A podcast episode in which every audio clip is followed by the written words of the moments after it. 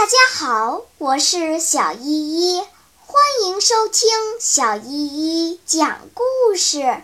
今天我要讲的故事是《捣蛋鬼日记》。十月二十四日，路易莎的婚礼。举行婚礼的这一天终于来到了。从十九日起，我就抽不出一点时间在日记本上写一行字。我太忙了，加尼诺，你到这儿来；加尼诺，你上那儿去。这个人要线团，那个人要一束绸子，有人要块布，有人要我到邮局里去取信，有人又要我去发电报，弄得我团团转。到了晚上，我累得要命，但是为了姐姐的未来，我是心甘情愿的。晚上我要放烟火，以此表明男孩子也是懂得感情的，也知道感谢他们送我礼物的。贝蒂娜姑妈也来参加婚礼了，这样她便同大家和好了。路易莎期待着贝蒂娜姑妈把祖母留给她的一只钻石戒指当礼物送给自己，但得到的却是一条蓝黄色的羊毛毯，是贝蒂娜姑妈亲手织的。路易莎很不高兴，我听见她对维吉尼亚说：“这个记仇的老太婆，因为那次舞会的事想报复我们。”过了好一会儿，大家都已经准备好了，就要到市政府去。但贝蒂娜姑妈突然决定不去市政府，要乘半个小时后的那班火车回家去。谁也不明白他为什么突然做出这样的决定，因为大家都特别注意不得罪他。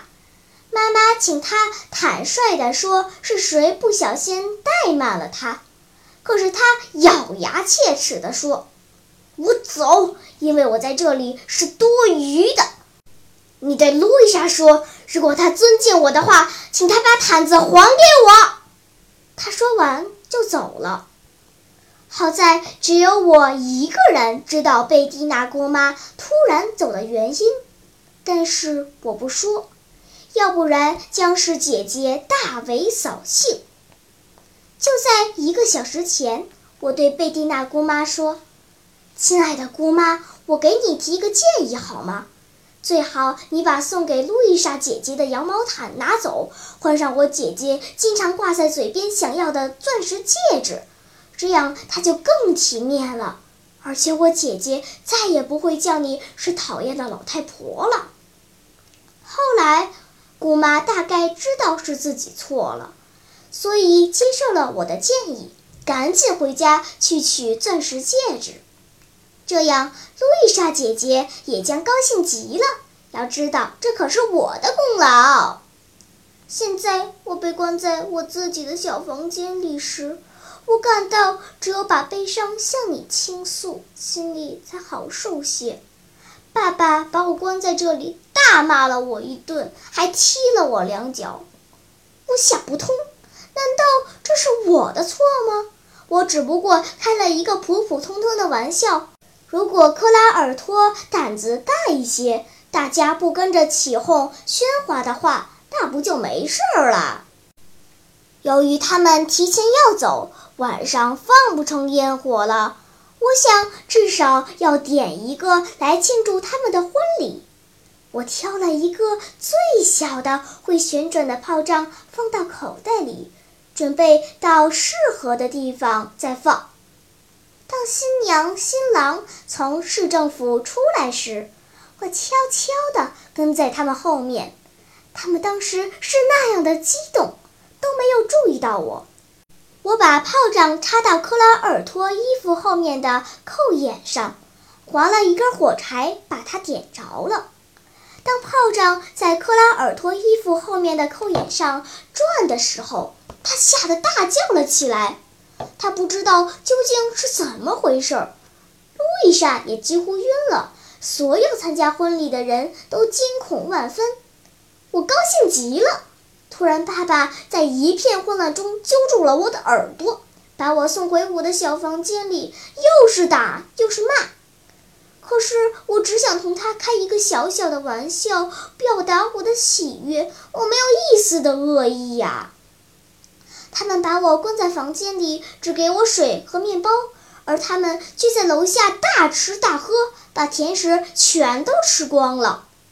我听见了马车的声音，他载走了新娘和新郎，所有的人都兴高采烈，而我只有清水和面包。为了庆祝我姐姐的婚礼，我的感情太冲动了，结果落到这种地步。最坏的情况是在晚上，我没有蜡烛，也没有火柴。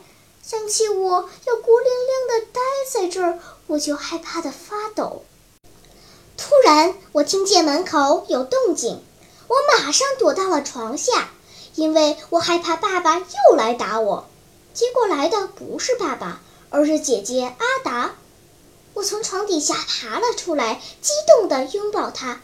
但是她马上对我说：“千万别出声，爸爸出去一会儿就回来。要是他知道我上这儿，就坏事儿了。”拿着，他递给我一块加热的面包和一包糖果，还有蜡烛、火柴和一本塞尔加黎的名叫《黑色的海盗》的书。不错。至少我可以用读书来忘掉我所受的冤屈。好啦，今天的故事就讲到这里吧。什么？你还没有听够呀？那就赶快关注小依依讲故事吧。